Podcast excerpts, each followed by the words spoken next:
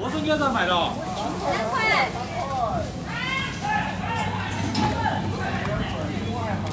啊，我说你三块，三块，三块，三块。你们家怎么是耳菜的？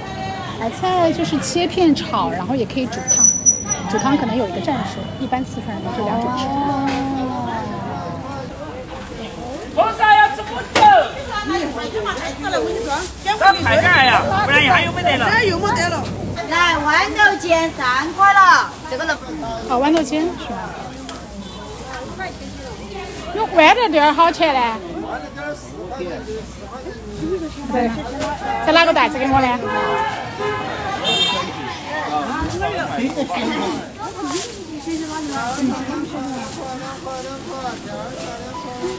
好，可以了。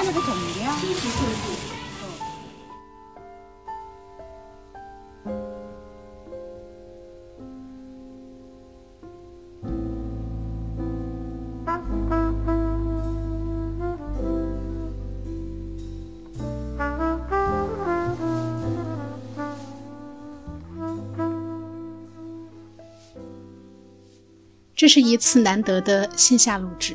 也是我跟舒曼第二次的见面。而刚才你听到的那段声音，其实是我们在录制完这期播客之后，去楼下的菜市买菜，顺便采的风。从默默关注到播客的邀约，我对舒曼的兴趣始于他从纽约学厨创业，到港中大读人类学博士，再到他住进成都寺庙学习禅院饮食的人生经历。但当我真正见到这个人的时候，这些经历反倒都成为了次要的，因为我被他身上所散发的闪闪发光的生命力所深深的吸引。这种生命力饱含着他对生活的热忱，他可以是舒曼那个肆无忌惮的、极具穿透力的笑声，也是他乐此不疲的记录所有生活美好细节的眼中有光。还有他在烹饪的时候，在自省的时候，那份简单、纯粹和向内。好，那我们就慢慢开始今天的故事。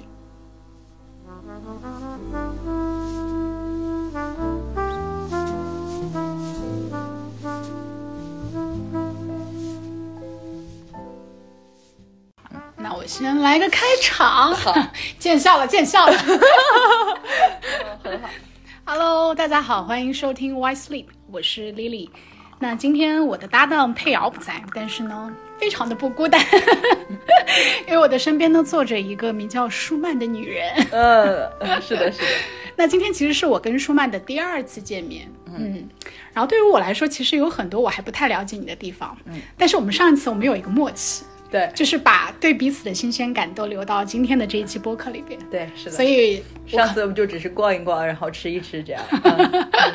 对，所以今天可能是一个我觉得相对来说它比较自然流淌的一个内容。嗯嗯，所以我呢也不会有一个特别惯有的嘉宾的介绍。好我们就边喝茶边聊。可以，非常好。喝的茶是我自己亲手做的红茶。打个广告、啊，对，打个广告，打个广告。虽然它没有任何地方可以买到，对对对，但是这个广告还是要限量的。，没事儿，我帮大家品尝啊。OK，嗯，其实我我们可以先聊聊对彼此的印象，好不好？嗯我我可以先说一下我对你的印象。嗯，好。我第一次见到那个舒曼的时候，我感觉他整个人就是那种神采飞扬，好，特别喜欢大笑，然后他的笑声非常有穿透力，大家稍后一定会感知到无数次。哦，我我我要我要收敛一下，收敛一下啊。没事儿没事儿。嗯然后他的身上呢，会既有一些东方的韵味，然后又有很西化的一些色彩。待会儿也可以再聊聊这个部分。然后他平时呢，给我的感觉就是会经常一个人宅在家里边，但是呢，出去到外面，在人群当中又会有那个闪闪发光的东西。很喜欢记录生活，很喜欢记录自己，这个是我对你的初印象。啊，这怎么一怎么就是出口成章了？主要你太精彩了。嗯，好该你了。谢谢丽丽。就我认识丽丽，就是那个之前你工作的那个公司，是。呃，是因为你们之前举举行那个冥想营嘛，嗯所以的话你是相当于那个冥想营的那个负责人，嗯嗯。所以的话就是因为那个就跟你有一些私下的交流嘛，嗯然后我但是就是之前就是相当于是网友，对吧？对对对，所以之前就是听彼此关注，对，就知道。默默点赞。对对，然后然后然后你跟我讲，就是你现在在成都，然后包括你上次说你你做的那个冥想的一些线下的活动，嗯我就当时其实很想参加，但是我时间凑不上，我就觉得哎，就是肯定是对，嗯，正念冥想这些东西、有自己想要去探索的。那个，而这个我觉得对我来说，这个是我很重要的一一面，就是我我我这几年我越来越了解自己，我就觉得哎，我好像就是有一面是很想出去玩的，有一面是很想享受生活的，是有一面是很就是对于大千世界花花绿绿的东西感到很很很吸引我的，但另外一面又是又有一种想要去深山里面去探索自己的这样的一个冲动。嗯所以的话，就是这两面我都有。然后现在这这些年可能越来越挨了，就是就是后面那一部分越来越明显了。嗯对对对，所以的话就是当时就是我看到你身上也是这样的，嗯所以就是然后上周看到你。嗯，就就就觉得是一个跟我想象中有点不一样。为什么？因为你比我想象中的要一，你知道吗？就是因为你在朋友圈是很安静的一个人。啊，就的确了，对不对？就是你不怎么会分分享不像我这个就是就是天天都发个，我真的有的时候我很怕别人觉得我太吵了，但是这没办法，我觉得生活中美好的东西太多了，好玩的东西太多了，我要让大家看一看有多好玩哎，。我有一个，就是之前嗯。Y Sleep 也录过一期，就是我跟一个很好的朋友叫木木，他也是做一个美食相关的一些、呃自媒体的一个博主，嗯。然后他也是每一天都会分享内容，在他的理念当中，没有记录就没有发生。啊、就是对我来说，不是说没有记录就没有发生，而是我是觉得，就比如说我昨天，昨天天气很好嘛，昨天成都很难得的就是一个嗯。天气让人震惊的好，就是 no filter，就看上去这个天像蓝的像西藏一样，有稍微夸张了一点，稍微夸张了一点，但是就是很蓝那种，所以我就我昨天我就在下午一整下午，我就漫无目的的，我就在骑个自行车，在那个成都的这个街巷里面在那里走，然后经过这里，哎，我觉得这个街很漂亮，然后这个银杏很漂亮，我就会停下来想要拍张照片，嗯。对，就是我觉得就是第一方面是想要记录，但是更更更更更多的一方面，可能是我觉得就是我在拍照的过程中是在创造一个美丽的图画，嗯，就是在创造一张照片。你的生活美学，对，就是说我就是我我喜欢一切关于美的东西，而就是这个美的东西，我不只是就是我要看到美的东西，而是我希望哎，我能够通过我的构图，然后看到就是这个角度很美的东西，让大家知道哎，成都的冬天这么美。嗯。就是这个，但是有多少人看到无所谓，但反正我自己我就觉得，哎，这个很美的东西，我把它记下来，嗯。对我把它，我把它，我把它创造出来，嗯。对，所以这个就是，就是昨天实在是天气太好，忍不住发了一条朋友圈儿。然后白天首先早上起起来，先看到我们家橘猫把我的馒头从包里面给翻出来，连夜就把馒头吃的满地狼藉。就这个先发一个朋友圈，因为我觉得这个事儿也很好玩儿。对，所以的话就是昨天发朋友圈发的有点多，晚上又去了一个器物店，就是卖餐具啊，就是中国的陶瓷，就是作家和就是一些一些作品的，我就觉得哎又很美，我就看到美的东西。我昨天在别人店里待了好久，就是别人本来是六点半关门的，结果我在那里搞 搞东搞西拍照，然后就惊叹哎这个好美，那个也好美，你们也太会了，然后把别店主也哄得很开心。结果昨天延迟延迟关门了一个小时。就是我就觉得美是一个很大的力量，所以是就是能够见证美、创造美这个东西，呃我觉得是乐此不疲的一件事情。因为今天我觉得特别难得，因为 Y Sleep 过往大部分都是远程连线，然后今天也是来到舒曼自己家里，所以刚好说到这个生活美学，我我想要。跟大家描述一下我进入到舒曼的这个屋子里的感受。嗯我还没有进来的时候，就透过那个铁门的那个缝隙，然后就看到迎面而来有很多的柚子，嗯然后摆放在地上。然后那个叫什么来着？刚才怎么那个植物叫什啊，么？其中有一盆是蕨类，然后另外一盆我不知道它的名字，嗯但是就是就是不知名的绿色植物，生就是生命盎然的，然后出现在我的眼帘。对这是第一幕。对，据说它有些风水的含义，但是不重要。对就是对对对，你一进来就不重要啊。对你一进来就感受到那个生命力和一种让你觉得很舒服的那种感觉，然后再进来的话就是一个这这这个叫什么呢？也不能叫榻榻米是吧？对，就是它的那个客厅的部分，就是跟进门口的地方有个挑高的一个，相当于有一个平台，大概就是可能有一个二十公分的样子，对对对对对然后。摆着一些地毯，然后中间的话就是一个小小的茶桌，然后有很多的器具，很来自很多日本的一些器具。然后我们现在就是在边喝茶边聊。那今天其实天气也格外好，对在成都有这种暖阳铺洒进来是一种非常稀罕的事情。是然后我们的身后。有一只橘猫 在睡觉 在睡觉。嗯，然后窗外会偶尔传进来那个叫花鸡的叫卖声，所以很有成都的味道。对对对对，那那我们接下来可以聊一聊，就是刚才我提到对你的另外一个印象，就是东西方的这个交融的部分。嗯嗯，因为其实我觉得你身上非常迷人的一点，就是我既看到了东方的那一面，然后又有西方的这种碰撞。嗯，因为我之前有默默的关注你的小红书，嗯然后我看到你在自媒体上面有去分享，比如说去读《本草纲目》什么什么的。嗯，我感觉好像是从很早以前你就开始接触这些中国的经典。嗯，然后包括你也是后面在不断的学习中医，嗯，然后自己也去到了寺庙去研究传统的寺庙饮食，然后再来就是我还非常印象深刻的是第一次这个人就进来给我算八卦，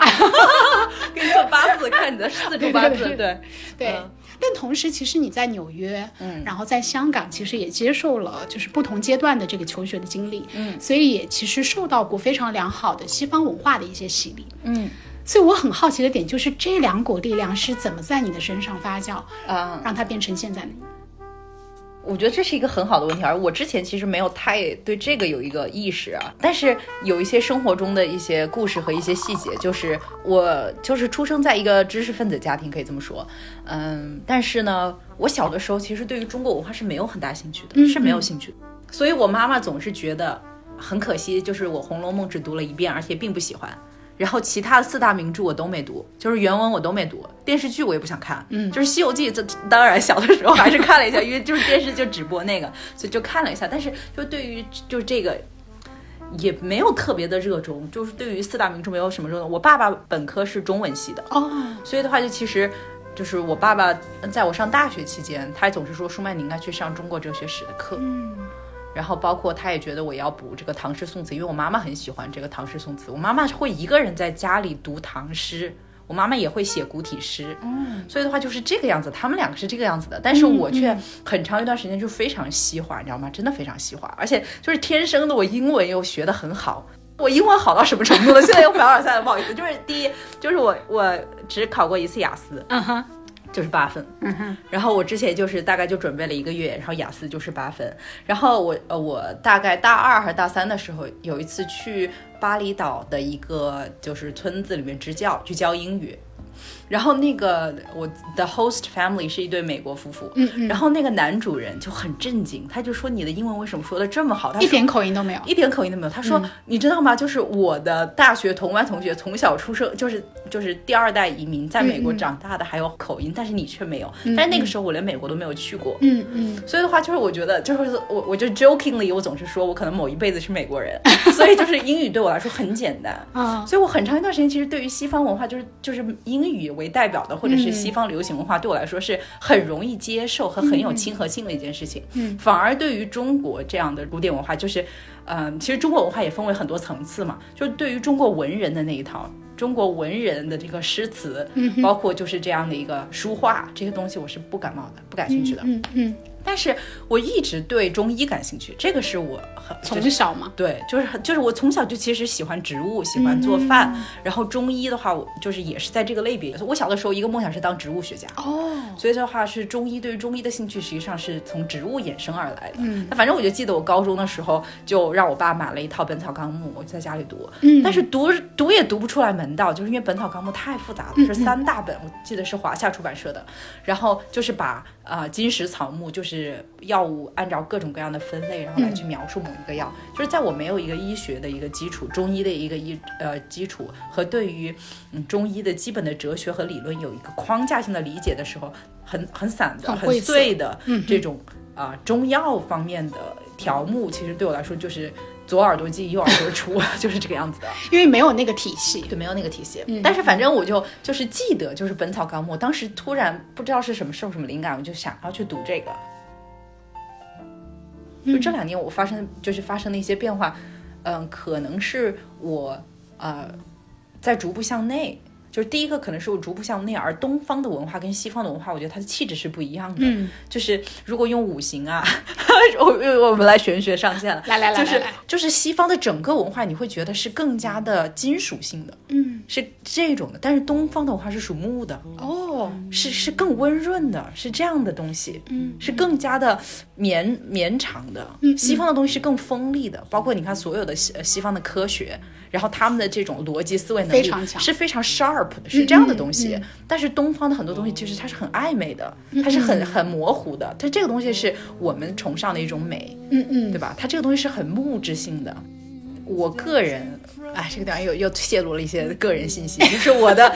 我的这个八字我是属金的，所以的话就是我天生是金很旺的，所以我觉得可能是在我小的时候，在我年轻的时候，我就会被跟我相似的东西吸引，就是被金性的东西吸引。有意思。但是我年龄大了之后，我意识到我身上锋利的东西太多了，我想要往内收一些东西，我想把让自己的神定一下，嗯，然后我就觉得，哎，东方的木调的东西更能够让我安静下来，所以的话，我觉得现在大概就是这样的一个过渡阶段。我们俩很配 你属金，我属木，可以可以可以。对对今天相当于是个东西帮我化交流。对对，所以的话，我觉得就是这样的。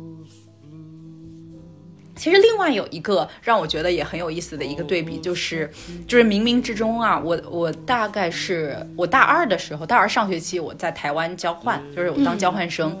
呃，台湾其实有很多的教会。所以就是教会的话，就是天主教会或者是基督教会，他们就会拉人来去参加他们教会的活动。尤其是那个时候，很多大陆学生就是交换，那个时候两岸的关系其实是很好的，所以这些教会就拉大陆的学生去参加他们的教会活动。所以我有一次参加了，然后我就觉得，哎，那个基督教的，就是或者是这样的一个教会的文化，是一个就是大家非常非常的好，非常的温和，非常的那个。但是隐隐的，我参加他们的活动的时候，我就觉得，哎，好像好像跟我的。有点不搭，你知道吗？就是当时我就我没有被那样的气氛感动，我就被那个氛围觉得，就是他们的热情吓到了我。有点格格不入。对，有点。但是几年之后，我参加了一个佛教寺院的一个禅修营，嗯，就是那个禅修营的那个佛教的那个氛围，让我往下沉的那种感觉，我觉得哎，那是我需要的。所以我觉得可能就是从就是跟两个教会，就是这不是两个教会，就两个宗教，一定程度上反映了他们所滋生他们的文化的一个特征啊。所以这个是我自己的切身体会啊。随着年龄的增长，血脉觉醒。对，真的，真的，真的，血脉觉醒，血脉觉醒。嗯，是很有意思。那 OK，我觉得我们可以聊聊，就是你来到成都的这段经历。因为你之所以来到成都，然后我们有今天的这场对话，也其实是因为你目前是在港中大读这个人类学的博士，嗯，而你研究的方向呢，又恰好是这种产院饮食相关的一些方向，嗯，可不可以大概介绍一下，它到底是做怎样的一个研究？就为什么你特别想要去研究寺庙里的饮食文化？嗯、其实这个也是一个，呃呃，我觉得是一个很重要的一个问题，就是也是我之后我明年我下个月底回香港，然后明年一年我要写论文，然后可能是首先。啊、我要去回答我为什么来做这个题目，然后我为什么要选择在成都做这个题目。就是首先第一个问题，我为什么做这个题目？它跟我个人的一个个生一个生活经历其实相关。嗯，我是二零一五年的时候读 MPhil，在读硕士，啊、就是那个时候，我的这个研究题目是川藏骑行。哦，对，所以穿很小众哎，这个这个选题。对，就是我研，就是我就是 MPhil 的，就是我们系的 MPhil，它就是学制就是两年，嗯所以它它的这样的一个，它不允许这个研究者做很长时间的田野调查，嗯所以它就是田野呃调查的时间短一点，然后最后论文的一个规模也会短一点，就跟博士论文相比。反正当时我选择川藏骑行这样的一个题目，我就当时我就在成都待了一段时间，在拉萨待了一段时间，中间我也骑了这个川藏线，然后就是来去做我的田野。在在成都的期间，我一个朋友跟我讲说，啊、说舒曼就是文殊院，嗯，每年都会举办一个禅修营，每年夏天会举办禅修营，嗯，然后他说我之前参加过，我觉得特别好。然后我就问他什么叫特别好，然后他就说，然后他就说给我定义一下，对然后他就说，他就说，首先吃猪是免费的，去，然后，然后他说，就是义工们都特别的善良，就特别的就是热心。嗯然后在这个禅修营期间可以抄经啊，嗯然后打坐啊，就是这样的一些活动。就是我我觉得我可真的真的就是冥冥之中对这种东西很感兴趣。嗯，而且越来越有对，越来越感兴趣。嗯所以就是当时他跟我讲这个的时候，我就说我要报名，然后我也很幸运的入选了。然后它的筛选的这个门槛很高吗？嗯，也不算特别高，因为禅修营它每年文殊院每年夏天都会办，其实不仅仅是文殊院，国内很多寺庙夏天都会举办禅修营。嗯嗯对，所以的话，呃，应该可能有上千人报名吧，可能是上千人，然后最后他会选几百几百人。他的这个筛选的标准你觉得是什么？呃，应该是觉得首先你确实这个诚心想要参加这个活动，嗯。然后第二个的话就可能就是会优优先呃去，就是如果你之前本来对佛教有一定了解的，嗯他可能觉得就是可能会更好，但是其实我也不太知道他的筛选标准，嗯嗯嗯，但是反正最后就入选了。然后在这个七天的这个时间里，就是六天半七天，就是大概是这个产这个这个过程中，我们抄经啊，然后听法师的开示，然后早上的时候会去这个嗯大殿做早课念经。然后吃这个这个寺院的斋饭啊，嗯就是嗯就是就是体验了这个寺庙的生活。然后在最后一天的时候，有一个环节就是皈依法会，就皈依法会是什么？皈依法会就是呃呃，你如果想要皈依三宝，就是想要成为佛佛教徒、佛佛弟子的话，就会就会有一个皈依法会。在那皈依法会举举办前一天，然后班主任就会说，嗯，那个时候也是分班的，那个禅修也是分班的，一一一因为一期也有几百人嘛，然后就会说，哎，就是。呃，他会以每个寝室为单位，一个寝室住八个人，就是住大通铺、我知道，对。嗯 然后住过。嗯，对，然后他就会问他说：“哎，你们有谁想参加皈依法会的？你们谁想皈依的？就是他没有任何的强制，就是说如果你想皈依的话，你就报上你的名字，因为皈依法会需要安排，比如说每个人要那个要有个灯啊，所以的话这个数量人数它要对应。然后我们那个房间所有人都要皈依，基本上所有人都要皈依。嗯，我我理解一下，就是但凡参加这个皈依法会，相当于你要剃度，你就要不是不是，哦就是那个的话是出家，哦，就是呃，皈依只是说你想要从今往后你要跟着这样的一个皈依佛法僧，就是你要开始学佛，就是就是表明你现在是啊、就是认为自己是一个佛弟子，你这样学，就他并不是出家，出家成为居士呢，我可以这样理解。对，可以可以这么说。然后，但是就是啊、首先是皈依，皈依之后也可以受戒。受戒的话，就是说你的行为准则，你就要去遵守一些戒律。但是就是皈依、受戒、出家，这是不同层次的。然后哪怕受戒也分为很多不同等级等级的戒。对，所以的话就是，总之就是皈依是一件相对来说比较轻、刚入门的一个、一个这样的一个宗教的一个佛教现在的一个做法啦。嗯，嗯对，所以的话就是，反正当时我们那个房间的人，其他人全部都要皈依。我就觉得，如果我不皈依的话，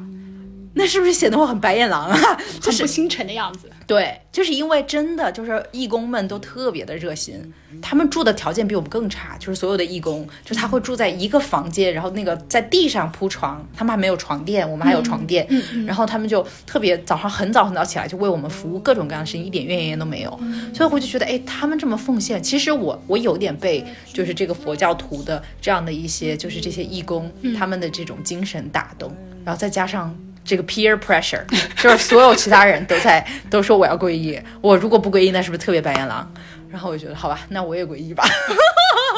怎么还抱团了呢？对，所以就基于这样从众的这样的理由，这个社会有一定社会压力，就稀里糊涂的我说好，我也报名，我也要皈依。然后反正就第二天就是皈依法会，就是那个法会本身还是很让人感动的。就那个法会是在晚上，然后在文殊院，就文殊阁，就是那个就是文殊院里面的一个图书馆，然后就是晚上啊。那个那个前面那个广场会摆非常非常多的灯，嗯然后每个人就是要皈依的人就会手托着那盏那个灯灯，然后来去环绕着那个场，反正总之就是那个场面还是很让人感动的。然后包括皈依之后，我确实感觉到，我确实感觉到有神秘力量在帮着我，在在护着我，我有那种真的被罩住了的感觉。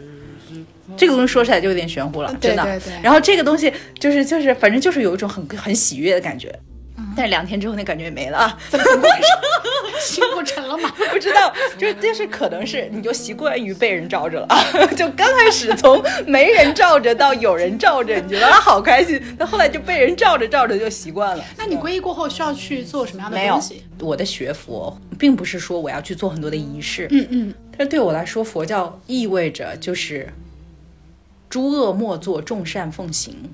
这个就是佛教的对我最大的一个意义，就是在自己有意识范围内不要去作恶。然后第二个就是吃素，对我觉得就是我要减少杀生，因为就就不杀生，这个是佛教徒的一个护生，这个是一个一个价值观嘛。嗯，所以的话就是之后就开始吃素了。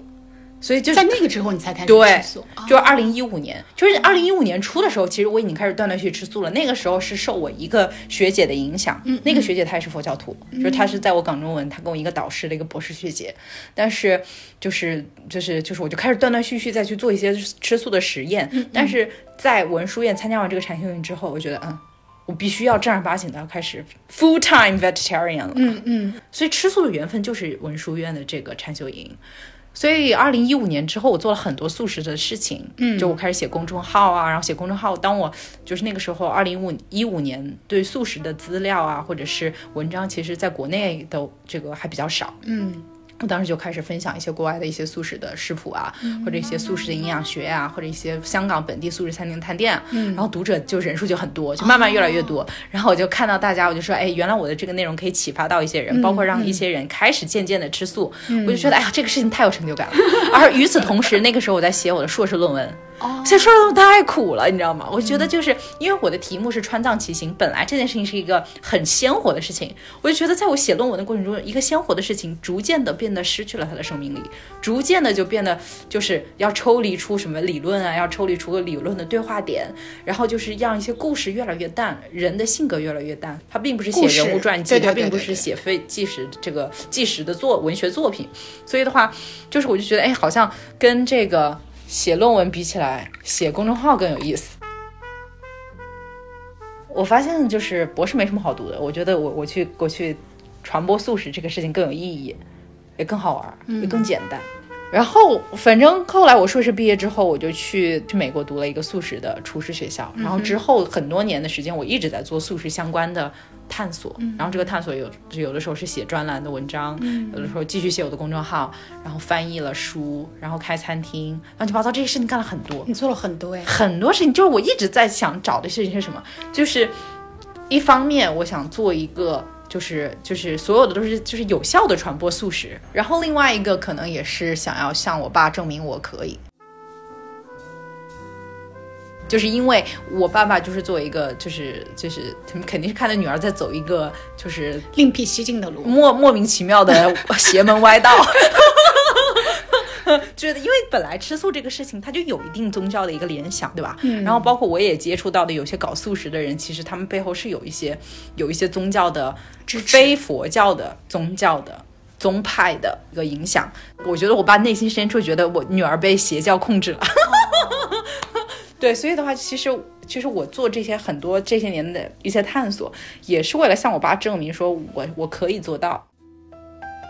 就是第一，我我要做的是传播素食，我觉得这件事情有意义。嗯，然后第二，我在寻找一个也能够拿到一些社会上的大家公认的结果的事情。嗯，就比如说，我我我希望我能够创业成功。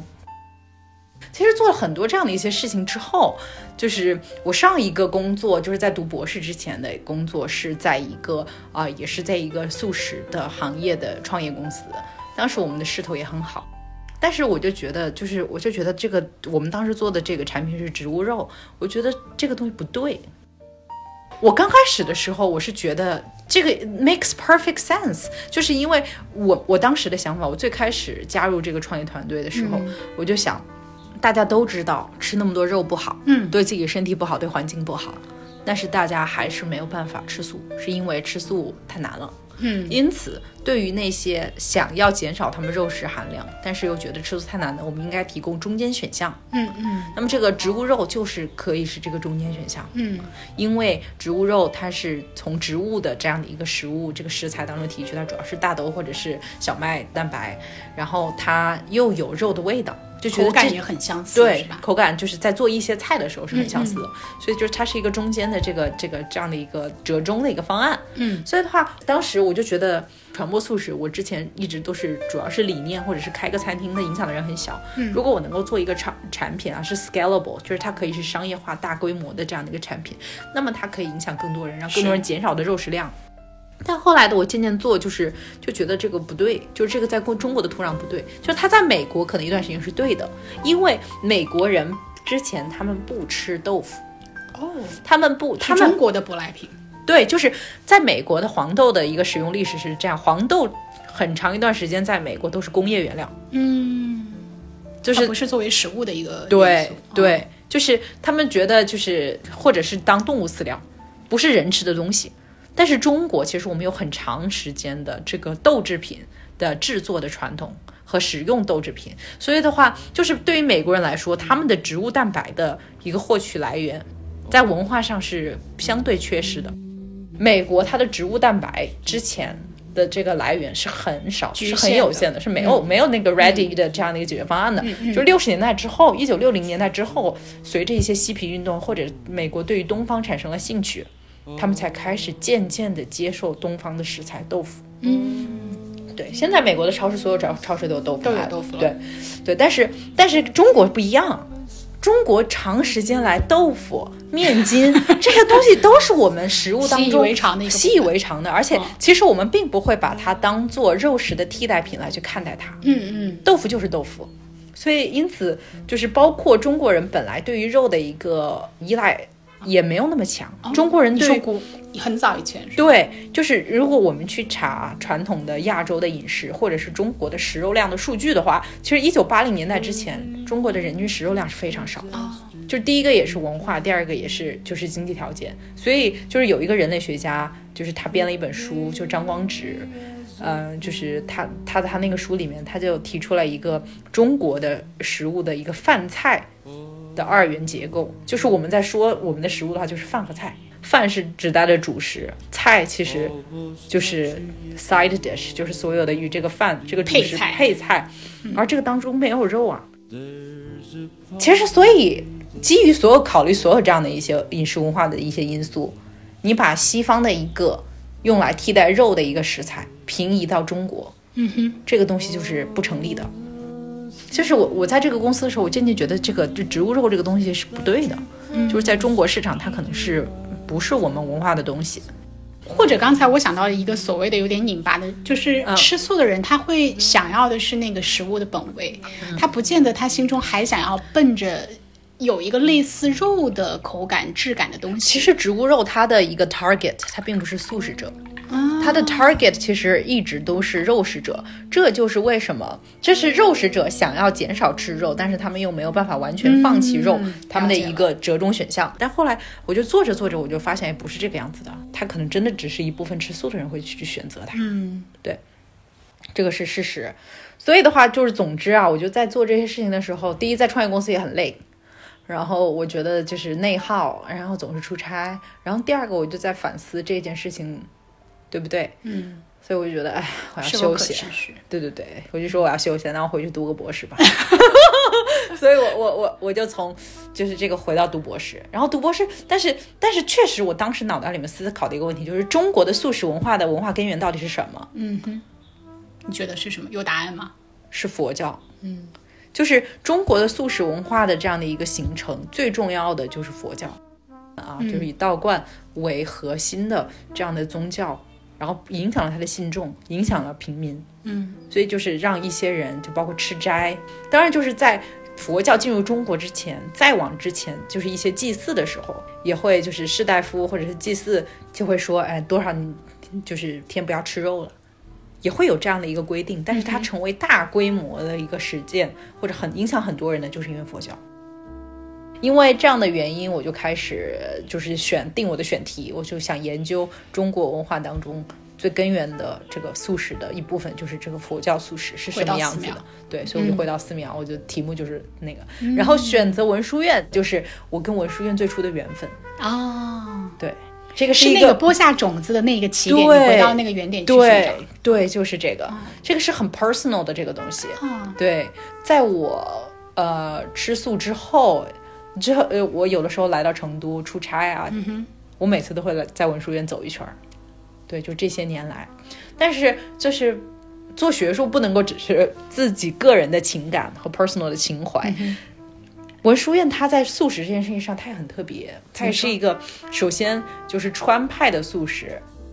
川就是嗯，有很多花椒。对对对，就是首先 川菜这件事情，川菜是一个很有意思的菜系。就是川菜，它的味型和它的制作方法是非常丰富的。嗯哼，所以，我们如果有的时候我们再去看一些别的，再去想一些别的一些菜系啊，你就会发现流传到现在的一些其他的菜系，啊，我这是不是得罪一片人？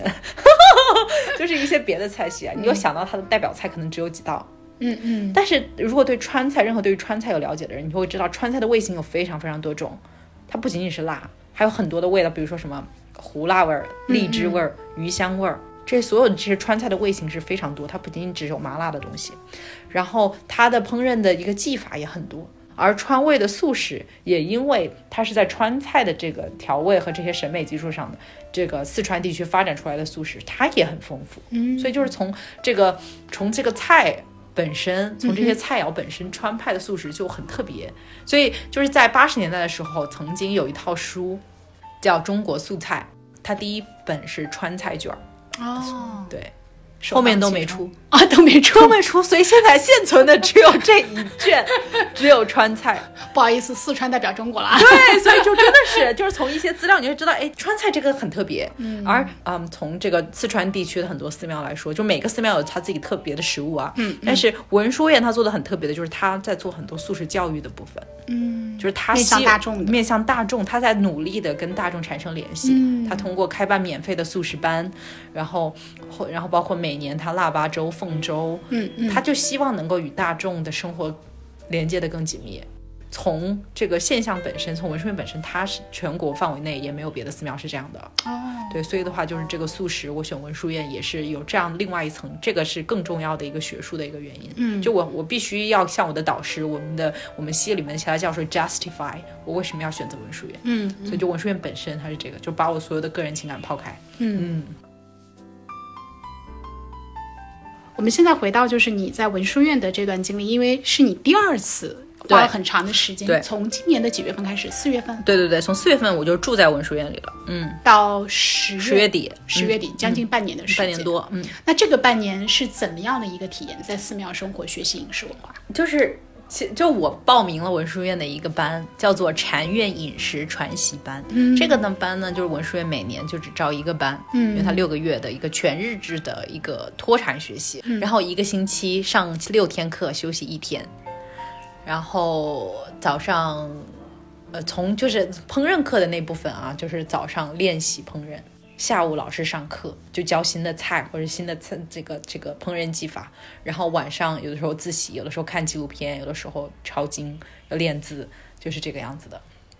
怎么样呢？这半年的就是这个，就是我觉得啊，就是现在出来了之后，我就想到那个还是觉得很不可思议的，半年就是的时间对，因为住在庙里面半年多，这件事情是很不可思议的。我现在想到就觉得，然后住在一个房间睡可以睡八个人，我们房间睡了七个人就这样的大通铺，每个人的这个。空间极小，就是我与这么多人共享这么小的空间，这么长时间，一天二十四小时，almost seven days a week，、就基本上其实真的就是每天都见抬头，不见低头见。对，就是真的是从来没有过的人生经历。嗯，然后，然后所以的话也就也也得以很深入的了解他们，就了解我的同班同学，也了解就是这一群做这这这个事情的人。嗯然后另外也很深刻的了解了我自己。就是因为，其实你知道吗？就是你在碰到一些人、碰到一些事情的时候，是个镜子。对，是个镜子。嗯，你就通过你你的你自己的反应，你就反射，你就撞到别的东西，然后你就回过来看，你就才知道自己是什么样子。嗯，比如我知道哪些人或者是哪些品质、哪些事情会引起我很强大的情绪的反应、情绪的波动。嗯那么这可能就是 tell something about myself。嗯对，就是对于我来说，自己也是一个修行的过程，也是一个，也是一个认识自己的过程。反正学习是很充实，但是在学的过程中，当时这有很多很烦的时候，比如说真的不能大笑。对，不能大笑，不能大笑。对，就是因为我的笑声很大，就我整个就是笑声很大。就刚开始的时候，那个老师就说，就是老师说说舒曼，你知道吗？三楼都可以听到你的笑声。整栋楼都在。然后，然后另外同学说，舒曼不是一百米外都可以听到你的笑声。对，就是让我收敛一点，就我完全理解，我完完全全理解，就是因为其实。嗯，庙里它就是一个清静，清静的地方，嗯。我我不应该那个样子，但是就可能自由惯了，或者是我以自己的一个一个、一个行为方式，久了之后，我就会很那个，就是刚才你提到的这点，我觉得寺庙的文化它也是一个镜子，对。让你看到了可能有一个对冲的一个部分跟自己的性格。对，就是是一个很强大的、很强烈的一个对冲。就是就是我我就会发现我真的这个爱自由之心，然后然后不服管，就是有的时候不服管啊，真的，然后就是就是这个东西，就是很很很很很执拗。所有的人在在庙里面其实都是这个样子，所以就是有的时候他们会用一个词啊，就是当我们自己感觉很不爽，甚至是我我在对六月底的时候，就身上开始长那个荨麻疹，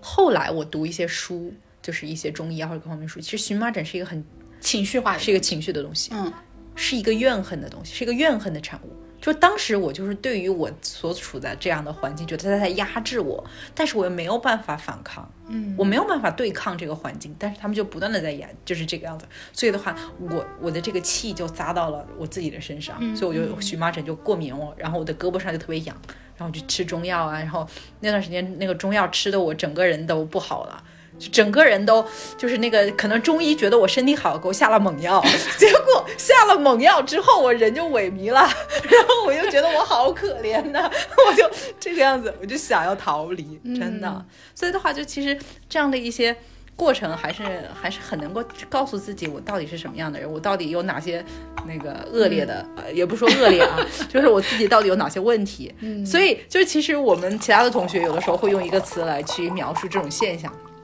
叫做消业障，就是在庙里的各种各样的反应，嗯，就是莫，比如说你莫名其妙的生气，你莫名其妙的看不惯别人，你莫名其妙的身体出现各种各样的问题，这都是统称为消业障。嗯，还有哪些你印象深刻的就是瞬间或者一些画面场景？嗯，当你回顾这半年的生活的时候，它还会有一些不断的画面非常清晰的呈现。呃，其实你刚才说提到这个问题的时候，我脑袋里面就是冒出来了，呃，中元节就是玉兰盆节，就是法会的时候，我跟班上一些同学一块儿去在厨房里面做贡菜的那几天的一个记忆，一个场景。嗯，所以就是，就其实那个还是我我觉得很震撼我的，因为呃，中元节就是玉兰盆节法会是比较大的一个法会，那个就是嗯，可能超度之前的呃一些。呃，这个亲人的亡灵啊，什么之类的，就是就表达对他们的这个追追思啊之类的，就这这样的一个场合，中元节七月十五，农历七月十五的时候，感觉是一个很严肃、悲伤的这样一个。对，不对，就是其实，在佛教的这个、呃、不是悲伤的，在佛教就是是庆祝，通往极乐。对对对。它并不是很悲伤，但是总之呢，就是这个法会盛大的法会，每一次做这种大的法会都会要有做贡菜。嗯，说贡菜呢是是是谁吃这个贡菜呢？就是一些功德主，然后或者是就是一些僧人，就是他们在举办法会之后，啊、呃，就是这个贡菜会给他们来去使用。然后这个贡菜就是一个很恭敬的，你要做这样的嗯食物，嗯所以嗯，大概是那那几天，将近一个星期的时间吧。我没有参加一个星期的，啊，就是我我实在是起这不来。么长的一个时间，对。然后呢，就是晚上，他们是十一点钟就开始做贡菜，做一晚上到早上五点钟左右，把这个贡菜送到法会的场地，然后摆盘，因为摆是很花时间的，大概六点钟早上六点钟左右准备好。嗯，我参加了一次，我那个时候应该是两点凌晨两点多钟起来，就是第一批的师兄十点十一点就到厨房就开始劳动了。然后我是那个他爱睡的，我就跟 我就是跟师兄说，我起不来那么早，我我两点钟来就谢天谢地，然后我就两点钟到。但是当时那个厨房的那种感觉，就是所有人都肃静的，没有人说话，没有人说话，嗯，就是在做自己的事情，而且以一种非常恭敬的心态来去做。就是因为这个东西要做的非常的精细，就是怎么精细法，我给你描述啊，就是有一个南瓜，那种嫩南瓜，那云南那边叫小瓜，那个呢要把它首先是个圆的啊，就是圆球形，首先把边上把它去掉六个六个面，这样的话、六个面是它都有皮的，就是那个绿色的皮，因为中间是白的嘛，哦外面是皮的，中间那块就给放到别的地方，然后之后做员工餐来用。为什么呢？因为他希望最后切出来的丝，每一个丝中间是白，两头有那个绿色的那个皮。哦，然后那个丝是一毫米一毫米这样见方的，就是切得很细，就是你可以从这个上，因为这样看起来漂亮。你如果全部都是白的，那看上去没有那么的晶莹剔透。你要中间是白，然后两头有天然那个皮是绿的，这个样子才好看。嗯，所以，所以当时我切这个，我就觉得，就真的是全神贯注的在切。所以当时参加那个贡菜，我就觉得，哎，我真的特别特别明显的感觉到什么叫做用恭敬心来做菜。嗯，而这个是寺庙饮食，我觉得觉得最大的一个一个精神的追求。嗯嗯，因为外面的我之前也在商业厨房，甚至是就是米其林餐厅的厨房后厨做过，我就觉得就是不同的餐厅它后厨有不同的这个 vibe，有不同的风格。就是我我一共在三个在纽约的时候，在三个米其林餐厅的后厨，就是、就是不管是呃去见习呀、要呀，或者是自己就是实习，就是做菜。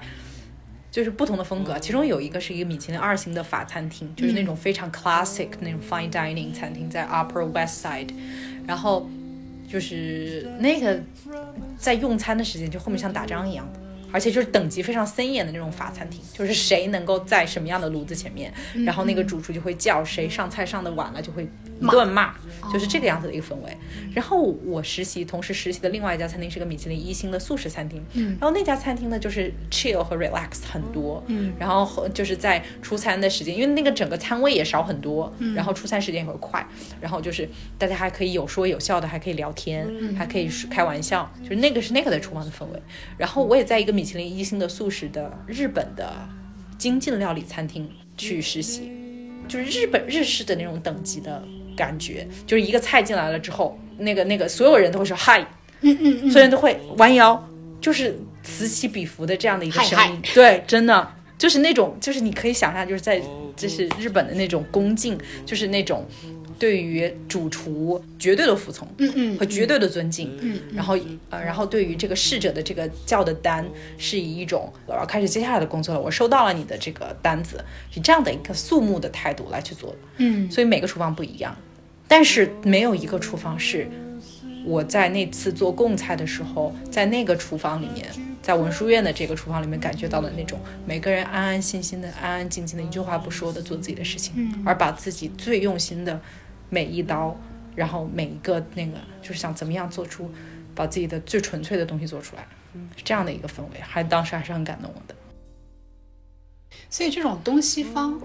包括其实日本也算东方，嗯，但我听下来就是这种恭敬和绝对的服从，它其实不是面向就是这个食物本身的，当然。不能代表说他对这个食物本身不恭敬，嗯，但可能你感受到的那个 vibe 更多的是一种很程序化的，我要按照既定的标准和指定去做。对但在寺庙当中，我觉得它是一个特别特殊的一个存存在，可能在中国的其他的商饮环境也不见得是这样。对，所以就我在其他的中国其他的餐厅，就是从那个食物我也吃不到那种，嗯那种、那种感觉。但是日本的话，其实日本是一个，我我我最近对日本文化很感兴趣，嗯就是我不管是它的食物啊，还是它的器物、它的茶道，我是觉得他们。保留了更多精神性的东西，嗯，我感觉。啊，我在日本那个你说的那个精神性的东西是什么？就是把眼前的技术技艺，嗯。当做修炼自己的一个一个法门，一个工具。嗯。但是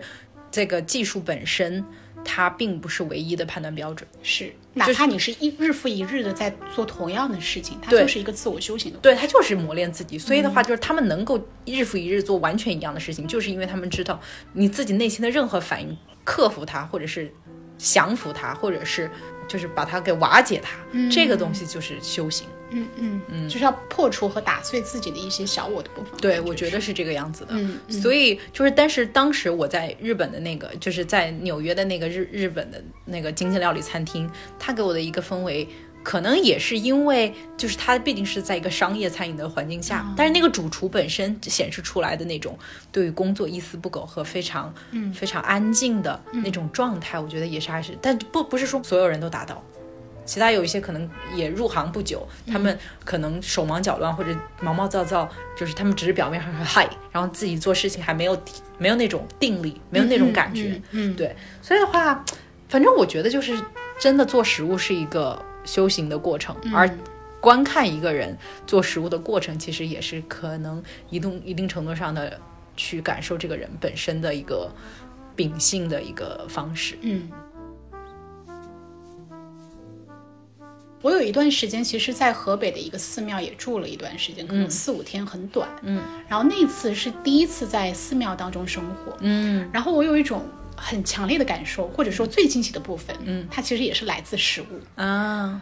很奇妙的就是，你虽然每天吃到的都是最家常的东西，土豆、嗯青啊菜、豆腐，但是你会觉得特别的好吃。对，真的我，觉得一方面可能是像你刚刚说的，嗯做菜的人、他其实是非常沉下心来去做一道还原食物本身它最纯粹的这样一个味道。嗯二来我觉得其实跟你自己的状态有很大的关系。嗯，就我记得我们当时是在每一顿餐食之前会有一个诵经的部分，对，你一定要让自己沉静下来。对而且你很快会。感知到，随着那个沉浸，你的五感会变得更敏锐。嗯你去尝这个味道的时候，有有很多斑斓的味道会在你的舌尖绽放出来。嗯，对。回到你哈，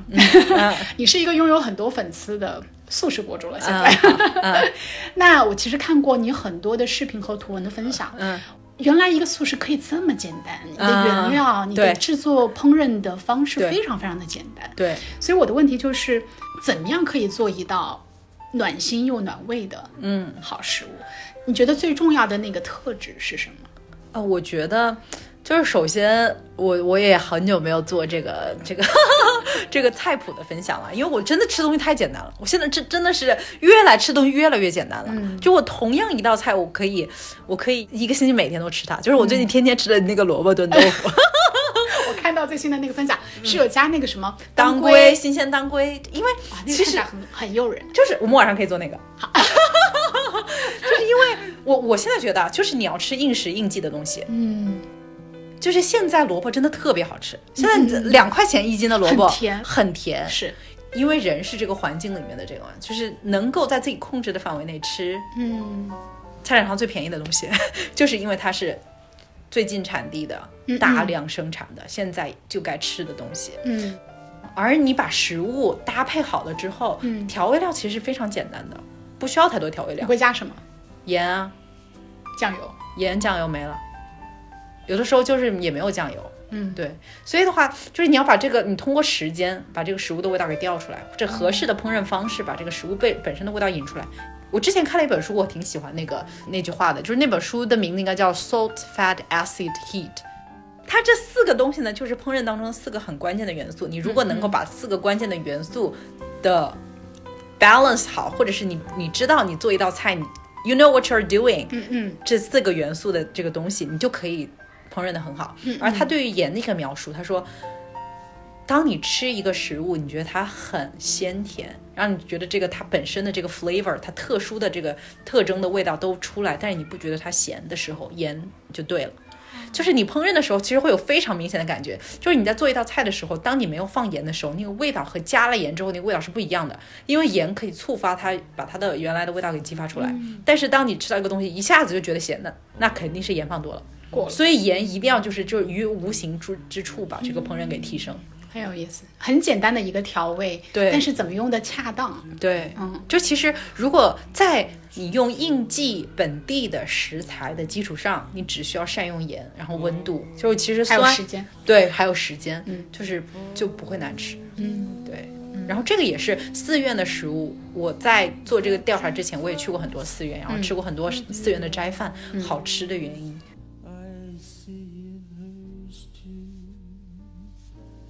其实除了刚才提提到的寺庙的生活，其实我之前也了解到你在香港的时候有嗯参加过一些这个内观禅修的这些部分。对对对所以我觉得这些年，其实你刚才也提到，观察自己越来越往内收了。，对，你觉得寺庙的生活也好，这些禅修的经历也好，你现在去回想，它对你最大的收获和受益是什么？其实其实我觉得这是一个很好的问题。我觉得今年可能就是刘舒曼的自我修行之年，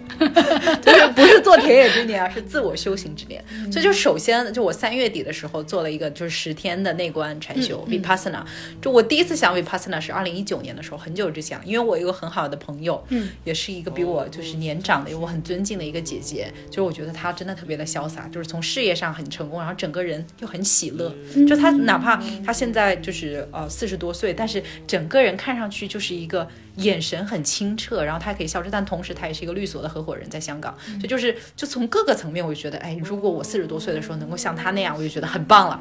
然后就是这个姐姐，她就她就去参加过很多次内观禅修，她跟我讲，就是嗯。内观禅修能够让你看清楚很多很多自己。我觉得就是我当时也是处在一个有一点迷茫的一个状态。二零一九年的时候，就是我还在做素食的各种杂七杂八的各种各样的事情，但是我就感觉到就是没有特别大的突破，或者是我离我自己理想中的状态还有很大的距离。我那个时候理想当中的那个愿景是什么？就是你知道吗？就是发素食的各种内容啊，就是有一种就是或者是做素食相关的事情，就总有一种，嗯、就是就是就是觉得好像是一块石子扔到大海里的感觉，嗯嗯嗯就是这种，就看不到任何的回响回响。然后这个回响对我来说，可能它体现在非常现实的指标，它这个指标可能是我当当月赚了多少钱，嗯嗯然后我的粉丝有多少增长，嗯嗯，但是我没有看到这样的反馈。对，我觉得好像就是在一个平台的一个一个一个一个时间很久很久了，嗯所以的话，我就在想我我应该要怎么样。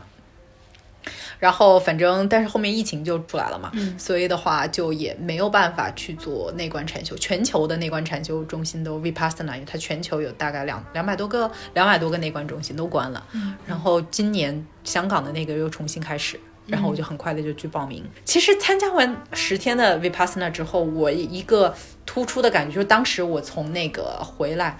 我的一个感觉就是平静，极大的平静。嗯，就是当时看到很多人啊，然后就是我就觉得我并没有一个想要去，就是旁边人的吵闹或什么，他没有没有半点影响到我，就是我像一个巨大的平静的湖，就是没有波澜，上面没有波澜。然后我我就后来写了一篇内观禅修的文章，就是来去跟大家分享 vipassana 到底是怎么回事儿。我在后面我就写，就是当时我就担心，我怎么一下子不想说话了？我这么一担担心我一下子没有那个表达欲了。对，变得很哀了。我但是你知道吗？就是我很长一段时间以来，大家都说我是小太阳，嗯，都说我是就是那种散发能量的人。bubbling，但是我觉得我好像我不想散发能量了，我想往内收了，你知道吗？我觉得这，我就在我就当时我就在想，那关对我是好还是不好？他如果把我改变了，让我整个人都变了，那这个，然后会不会它不是一个变？就是你本来有很多面相，有它可能像一味盐给你啊激发出来。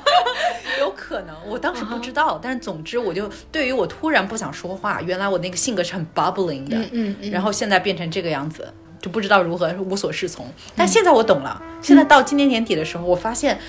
就是我我我最近见了一些朋友嘛，就是也是很久不见的朋友，他们说舒曼，我觉得你状态更好了。之前虽然你也很开心，但是你的眉宇之间还是有点紧张。嗯，他说：“我现在觉得你是完全的松弛了，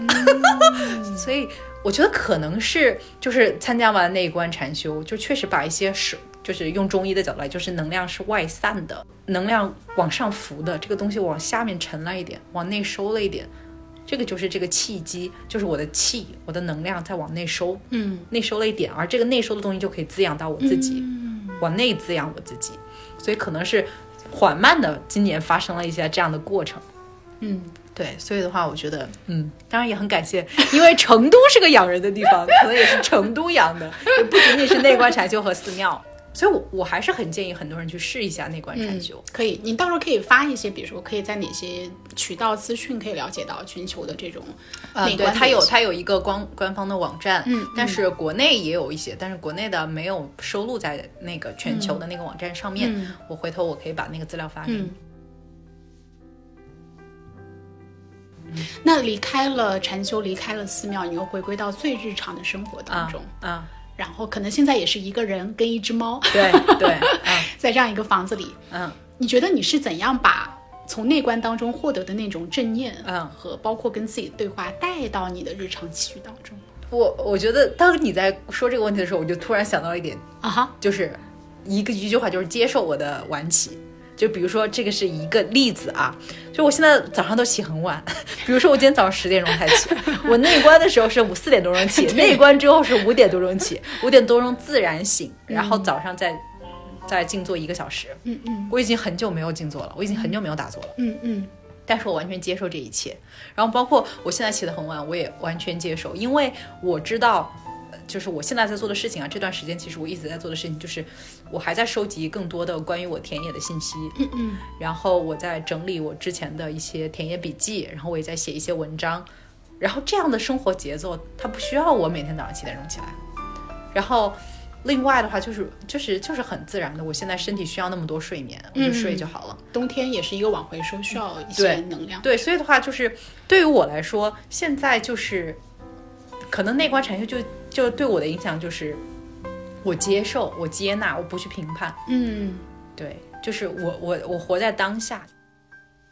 我今天早上九点半左右，就是我自然醒了那个状态呀、嗯就是我的身体就需要到九点半、十、点才睁开眼睛啊，嗯就是这个样子。嗯。这个就是就是就是那个当下。我我突然想到一句话，就我之前朋友给我分享说，自律其实是一种内在暴力。嗯，其实我我的想法就是，是我的感受是什么样？就是真的不需要自律。为什么？就是因为你真正热爱的东西，或者是需要你去做的东西，现在需要你某些这个 devotion 的东西，就是你不需要用意志力去推动它，嗯嗯嗯而是你就是喜欢，你就自然的往那个方向去跑。嗯当一切都需要用自律来推动的时候，表示你并不是那么享受它。嗯我觉得是这个样子啊。对于我来说是这样，你每个人的生活哲学不一样，或者每个人的法文不一样。可能对于有些人来说，他需要用自律，需要用一个 fixed schedule 来去推动他，来去帮他规范一些事情。但于对于我，我我是我可能是那种比较创造型的人，我是需要更多的空间和更多的时间，能够让我的这个灵感蹦出来。嗯嗯，对，我觉得在那个合适的时间，他就自然会找到你，是吧？对，我觉得是这样的。我觉得其实很多自律的背后是一种恐惧和不安，嗯，是因为，你很担心，你不明确的知道下一步要怎么做的时候，你就会。在一个真空当中的感觉，对，没有一个抓地感。嗯其实你要去建立那个 list，、是给你一个可以抓地的感觉。对我特别理解，我特别会理解。包括其实我我很长一段时间也是这样，我也是很 J 的人。嗯，对我现在变得越来越 P 了，就是就是就是因为我我觉得呢，就是可能每个人不同的阶段就是做不同的事儿啊，呃，所以的话，我觉得就是对于现在的我来说，嗯，就是我现在这个样子还挺 OK 的，挺好的。所以我觉得就是有一个核心，也是比如说在冥想内观当中的一个东西，就是你需要跟自己对话，嗯。到底深层的需要是什么？嗯，如果你唤醒了那个需要，你看见了，其实你不需要给自己来一个 list，嗯，它就会驱动你去做当下应该去做的事情，对。而那个结果它就是自然生长出来的，是的是一颗果实，嗯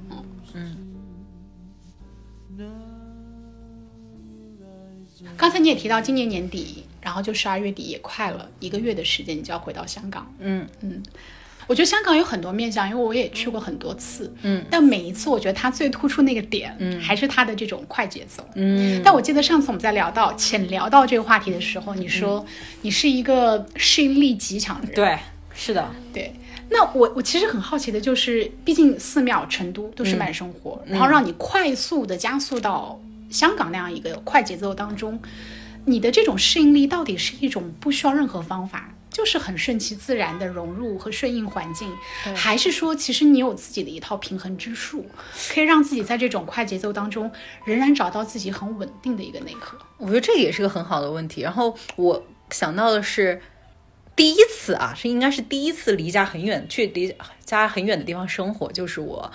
呃，去台北大二的时候去台北交换生。所以当时去到台北的时候，觉得哇，大都市，国际大都市。嗯，然后我觉得啊，台湾人说话也好温柔，台湾的东西好好吃，我以后要嫁一个台湾男人，这样我就可以留在台北了。我当时的想法就是这个。但是后来，呃，就是后来我去支教嘛，我就去巴厘岛。我觉得哎，巴厘岛好好，我也想留定居在巴厘岛。巴厘岛 这个这个热带啊，然后就在海边啊，然后这个东西又很便宜，然后印尼印尼人也特别的友好，巴厘岛人也特别友好。嗯，就巴厘岛我也想定居。后来我又去了香港。香港就是我们学校特别好，我当时在港中文的宿舍里，我住的那个那个房间，就是在床上可以看到海上日出的。哦我知道，啊，对，嗯嗯对，所以我觉得哎，香港也很舒服啊。我当时离开香港之前还很舍不得，然后我当时我的那个博士学姐，就是最初影响我吃素的那个博士学姐，她就说一句话，我现在还记得，她说：“舒曼，你以后还会去到很多美好的地方的。”结果我从香港之后我就去纽约了，就是我去纽约读厨师学校嘛，我觉得啊啊。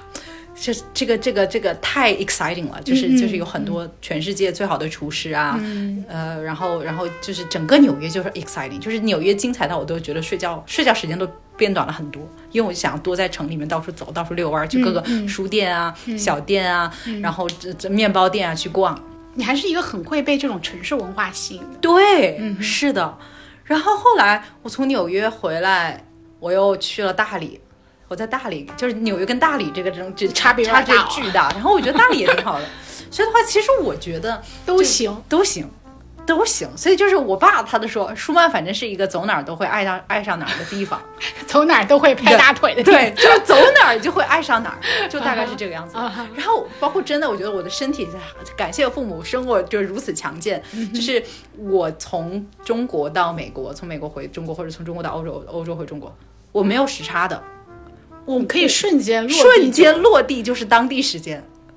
然后我也不需要补觉的，饭也什么饭点什么之类都没有，所以就是我觉得可能天生就是我我我就可以就是 global，嗯嗯。就是到处转嘛。嗯嗯嗯。当然，另外可能也是因为我做的这样的事情本来也是个慢节奏的事情，就是读博士、写写文章，嗯。这个就是跟搞金融的这个肯定是快节奏是不一样的。嗯。就哪怕我是在香港，但是我在做这样的事情，也还是给了我很多的空间和时间。你跟我采访的那个木木、那个美食博主很像，就是我觉得你们对食物、烹饪器具有一种发自内心的持续的热爱，而且是有一种韧劲儿在的。而且我觉得这个热爱很棒，就它成为了你生活当中非常重要的一个部分。嗯而且这个部分它就会让你无论何时何地，就是在你情绪高涨的时候还是低落的时候，它都可以成为一个，呃，比如说通过自己烹饪的一道食物治愈自己的一种方式。嗯，所以我觉得它也很像一个锚点，就无论是啊快节奏、慢节奏，对对，是的，你只要用心的去做一道好吃的东西，其实那个锚点就在了。对。所以我觉得确实是你说的特别对，就是我有这样的一个兴趣爱好，嗯然后或者是一个，就是它可以放置我的一些，就是它可以去缓解我的焦虑，嗯嗯嗯就是就是当我知道我永远可以来去创作美食，嗯就不仅仅是食物本身，而是创作。我喜欢创作这个过程，就是 create something from nowhere，、嗯就是这样的过程，创造美的过程。而这个的话是不限于任何时间地点的。嗯对，所以我觉得我我是很幸运的，但有些人可能就是他暂时还没有找到。所以我觉得就是对我来说，创造这件事情很重要。嗯对，所以的话就是我我就真的我就是在回忆，我就不不断的有的时候我也在问问自己问题啊，就是在感受自己，嗯就什么样的事情总是给我带来快乐，嗯嗯。就什么样的事情让我忘记时间，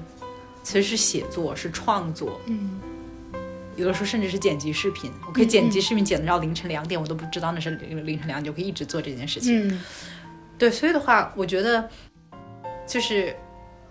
当然，比如说我做一个事情得到了一些回馈，比如说物质上的回馈，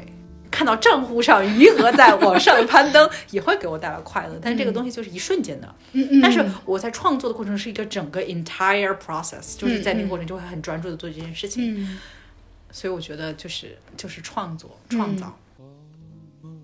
就食物本身，它是一个特别容易滋养人的东西，而你去做跟食物相关的这种，或者说跟美学相关的东西，这个持续的过程又是在不断的滋养你。对，而且我觉得我在你身上看到一个很强的生命力，嗯。就像我在这个门口 看到了一桌子柚 柚子，嗯，就是那种生命力感是很很自然的。嗯。就我觉得它也是来自来自于你对生活极大的一种热忱。嗯，因为我觉得这种热忱它体现出来，它是慢生活当中一个你，它嗯可以是你去用心的去做一个当归萝卜 汤，嗯，有可能就是你在阳光普照的一个下午，然后撸着猫，然后去做自己的事情。对，那个你是非常有热忱的，是眼眼中有光的。嗯但是我觉得可能有些时候，我我觉得就是对生命的这种热爱，它其实是一种特别难得的能力。嗯，尤其是你在这种工作当中磨掉了那种生活的热情过后，怎么样再去激发它？嗯我觉得就是这个问题，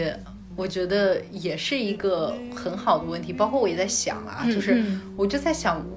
我喜欢的朋友他们什么样，也是那种眼睛里有光的人，嗯也是那种没有被社会毒打的人。但实际上，难道没有被社会毒打吗？肯定都有肯定都被毒打过，但只不过是可能意识到，哎，我在这个环境总是会被毒打，那我就换一个环境，我不去那种总是被毒打的环境。所以从中医的角度来说啊，就是神、气、形，嗯就是就是很多情况下，你身体的形体上面的问题，最根源的是神，而这个神就是你你内心的声音、你的灵魂、你的这个样子的神。当你在做不对的事情的时候，你的神实际上在受损的，总是在受损的。当你的神总是在受损，那你的形体会表现出来，嗯，你可能身体会更容易得一些疾病啊，或者是什么的。所以你觉得我比较有生命力，或者是比较快乐，是因为我知道我的神在哪里，我不能够伤害我的神。就是我之前在做一些我并没有那么享受的事情的时候，我身体是会有反应，就包括我跟你讲那个荨麻疹，或者是在之前。我会哭，你知道吗？我晚上我就会，当我发现我这段时间我很痛苦的时候，我我就晚上每天晚上就哭，有这样的时间，嗯嗯所以我是没有办法去违背我的神来去做事儿的。就是我们有的时候我们表扬一个人，就神与形俱，就是你的神在你的身体里。嗯所以我觉得可能对于我来说，就是我知道，我我我尊重他，就是我我知道他在哪里，嗯做能滋养够滋养到神的事情。嗯。如果我们具体来说的话，就是你觉得有没有一些方法，嗯，可以帮助在非常忙碌的工作和生活当中的我们去找到那个神，去与神对话？呃，我觉得呢，就是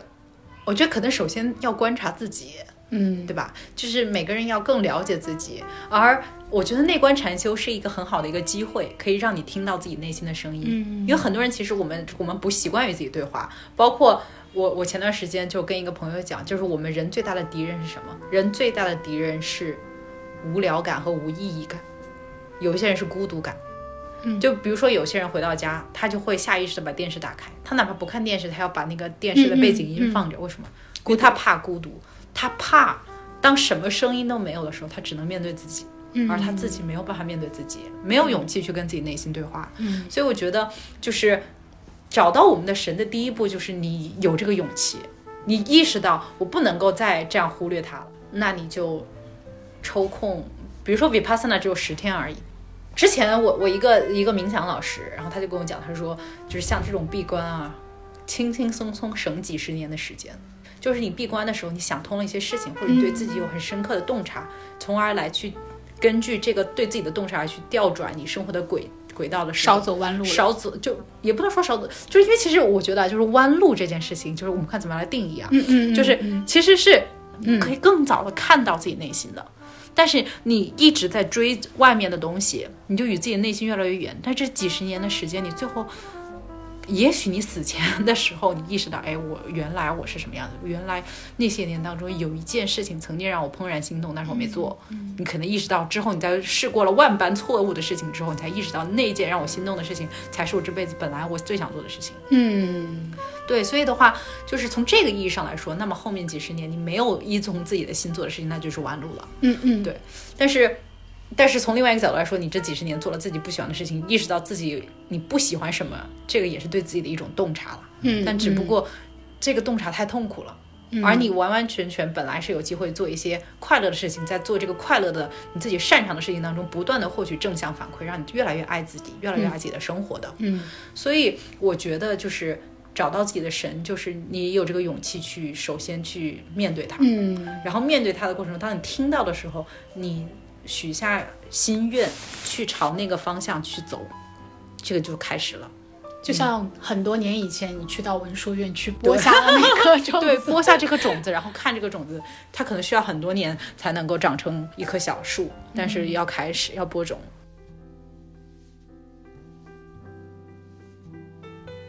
那最后一个问题，嗯嗯，未来三到五年，你觉得自己会在哪里做什么？我觉得未来三到五年，我肯定是继续做着我的创作的这样的事情。嗯，然后创作的这个事情呢，我觉得理想的一个状况是，就是我会创造更多的美食。生活相关的内容，然后发在 YouTube 上面，然后 YouTube 上面我就有一些粉丝，有一些播放量，这个事情可以给我财财务上面的 relatively free，然后别的时间我可以去学习我感兴趣的中医啊，什么之类，可以在全世界各个地方学习。嗯，我希望，我希望那个时候可以是这样，就是继续创造，继续去学习。然后想象的地方，其实我现在脑袋里面想的是 Mediterranean 的一个海边别墅。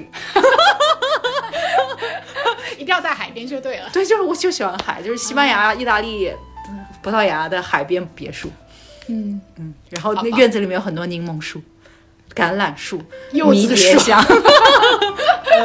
对，嗯嗯，期待你快一点，或者慢一点。那没关系，我觉得反正 反正我真的觉得，就是我回顾，我觉得生命从来没有亏待过我。我觉得就是什么时候都挺好玩的，所以的话就是看就是就是怎么玩吧。嗯，好，嗯那差不多了。我觉得我们今天的内容也非常的有意思，嗯对我也觉得很好玩。嗯，很好玩，嗯是一个非常自由流动的过程。嗯，那 OK，我们之后的话，如果有对舒曼感兴趣的小伙伴，我们会在 show notes 里边去给到大家关注他的更多的方式。好的，，OK，那今天我们就先到这边，谢谢舒曼的时间，嗯，好，拜拜拜。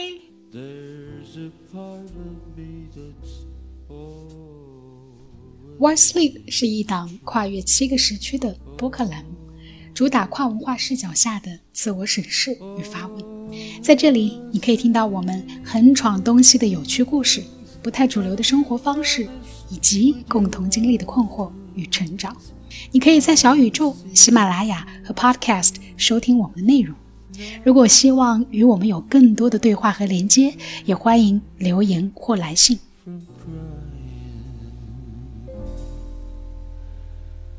almost you, almost me.